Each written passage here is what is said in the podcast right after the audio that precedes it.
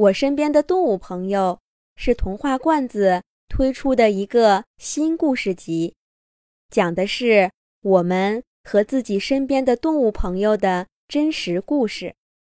我们第一集讲的是一个小男孩和一只小鸭子的故事，故事的名字叫做《瘸腿的小鸭子》。二十多年以前，在一个北方小城。经常有小商贩推着小车，在街边卖小鸡和小鸭子。许多小朋友看到了这些叽叽喳喳的小动物，都挪不动脚，会央求着爸爸妈妈给自己买上一两只，带回家去养。我们今天故事的主角，小男孩小雨，就是这样一位小朋友。那一天，他在街边看到了一个小商贩推着满满一车金黄色的小鸭子。小雨高兴极了，他央求着妈妈给自己买上两只。妈妈肯定不乐意。小雨求了妈妈好半天，妈妈才勉强点头答应了。小雨。在许多毛茸茸的小鸭子中间，挑了两只自己最喜欢的。他左手捧着一只，右手捧着一只，一边跟小鸭子说着话，一边跑回了家，把妈妈远远地丢在后面。刚一到家门口，小雨就对着正在炒菜的爸爸说：“爸爸，爸爸，你看。”妈妈给我买的小鸭子，我有小鸭子啦！我有小鸭子啦！从此以后，两只小鸭子就在小雨的家里安了家。小雨小朋友每天从幼儿园回来，都会先看一看他的小鸭子朋友今天怎么样了，有没有吃东西，有没有长大。那时候，小雨家。刚刚搬上了楼房，他们住在四楼，是一个两室一厅。小鸭子每天就在两间卧室、客厅和厨房之间跑来跑去。小雨小朋友最喜欢跟他们玩捉迷藏的游戏。在小雨和小鸭子的眼里，那间房子是那么的大，大到他们总是找不到对方。小雨那时候可是个顽皮的小男孩，他不但喜欢跟小鸭子玩，还特别喜欢在泥巴里面打滚儿，玩一些脏兮兮的游戏，又不爱洗澡，妈妈可头疼了。不过啊，自从有了小鸭子，小雨小朋友开始每天盼望着洗澡的日子。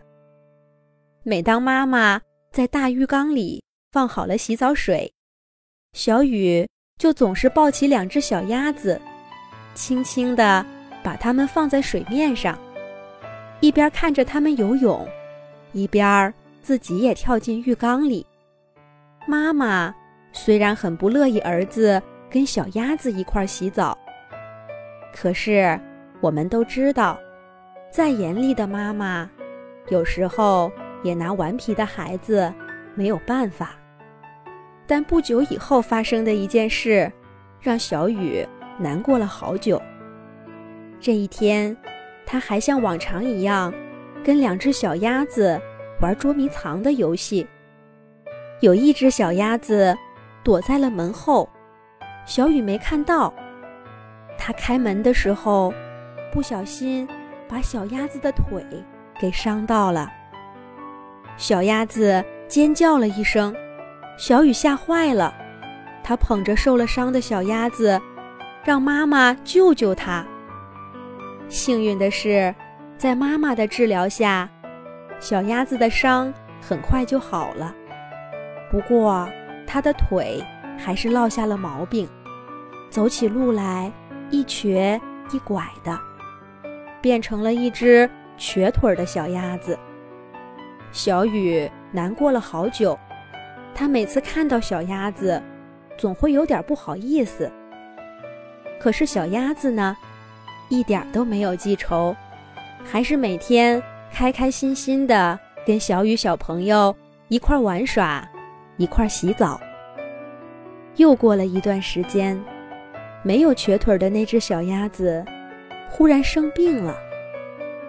小雨以为妈妈会像治疗另一只小鸭子一样，帮助这只小鸭子赶快好起来。可是这一次，他想错了。小鸭子没能挺过来。小雨抱着不会动了的小鸭子，流着眼泪。跑到妈妈那儿，哭着问道：“妈妈，妈妈，小鸭子为什么不会动了呀？我们每天都把它喂得饱饱的，我还跟它一起玩耍，它为什么没有活下来呢？”妈妈拍着小雨的头，轻声对他说：“宝宝，像这样。”从街上买回来的小鸡和小鸭子，养在楼房里，一般都是活不下来的。这也是那时候妈妈为什么不愿意让你买。听了妈妈的话，小雨似乎明白了些什么。可是，那只瘸腿的小鸭子，似乎一直在证明小雨的妈妈是错的。它不但没有死掉，反而一天天长大了，身体也越来越好。只不过，跟小雨玩捉迷藏游戏的时候，小雨越来越容易找到它了，因为小鸭子真的长大了，它已经褪掉了身上黄色的小绒毛，换上了一身雪白雪白的羽毛，但走起路来。还是一瘸一拐的。从前的小鸭子变成了一只大鸭子，在小雨家住的楼房里活动很不方便。小雨的妈妈没办法，只好找了一个大筐，把鸭子扣在里面。自从来了小雨家里，鸭子一直自由自在的。这下忽然被扣在一只筐里。它很不习惯，一直嘎嘎嘎的叫个不停。小雨看着自己的鸭子朋友被关了起来，也很不开心。他想让妈妈把鸭子放出来，可是妈妈对他说：“宝宝，我们住的是楼房，小鸭子现在长大了，我们不能再养着它了。你看，如果要把鸭子……”留在我们家里，就要一直这样关着它。我们把它送到乡下的三爷爷家，好不好？三爷爷家有一个大院子，小鸭子搬到那儿，就可以在院子里自由自在地走了，还能跟着三爷爷去院子外面的小河边散步呢。小雨一听说要把鸭子朋友给送走，当然不答应了。他大声地哭闹起来，说什么也不同意把鸭子送走。但是妈妈的态度很坚决。有一天，小雨放学回家，没有再听到熟悉的嘎嘎声，也没有见到那只扣着鸭子的大筐。鸭子真的被送走了。小雨哭了好几天。妈妈对他说。去乡下，可以让小鸭子有更好的生活。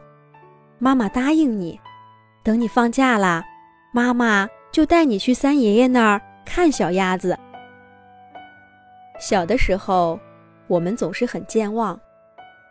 这一年，小雨小朋友刚刚告别了他待了五年多的幼儿园，戴上红领巾，背上小书包，成了一名小学生。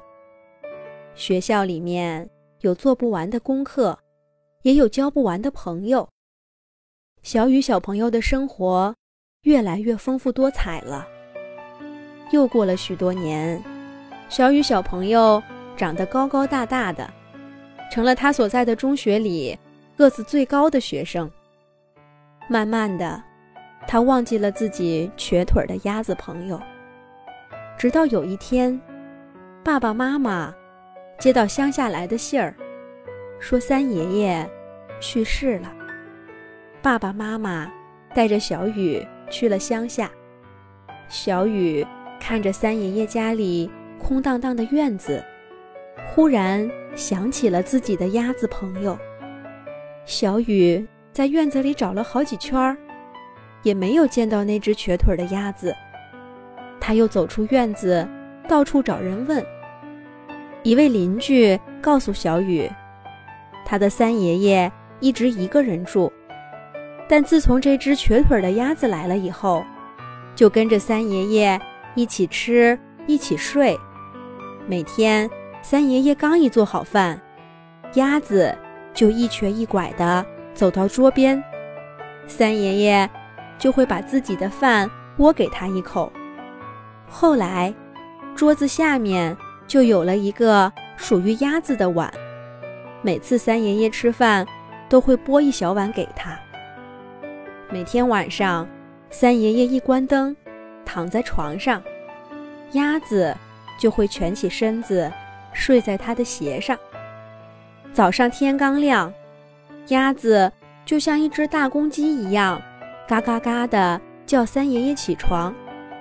然后，一个人一只鸭就一块儿去村头散步，三爷爷走在前面，鸭子一瘸一拐的。跟在后面，就像一只听话的小狗一样。村子里的人从来都没见过这样的鸭子，大家都很喜欢它，也不让自家的狗去欺负这只鸭子。因为三爷爷一个人住，没有人说话，他就每天跟这只鸭子说话，鸭子呢，也会嘎嘎嘎地叫着回应着三爷爷。他们之间的对话，或许只有他们俩才明白。就这样，这只瘸腿的鸭子一直陪了小雨的三爷爷好多年。邻居还告诉小雨，三爷爷去世的那天，家里乱哄哄的。有人问鸭子去哪儿了，大家找了半天，才发现鸭子不见了。听完邻居讲的三爷爷和瘸腿鸭子的故事，小雨很难过。他跟着爸爸妈妈回了家，一路上都没有说话，脑子里总是想着三爷爷和那只鸭子。之后的一天，小雨做了一个梦，梦里面三爷爷走在前面，鸭子一瘸一拐的。跟在他的身后，三爷爷不时回过头，跟鸭子说着什么，鸭子也扬起脑袋，嘎嘎嘎的冲三爷爷叫，似乎在说着只有他们自己才能听懂的话。小雨的梦还没有醒，他的嘴角挂着微笑。好啦，这个瘸腿的小鸭子的故事。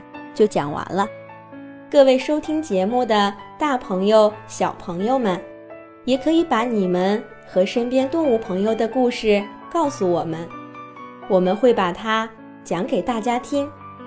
朋友们，晚安，再见。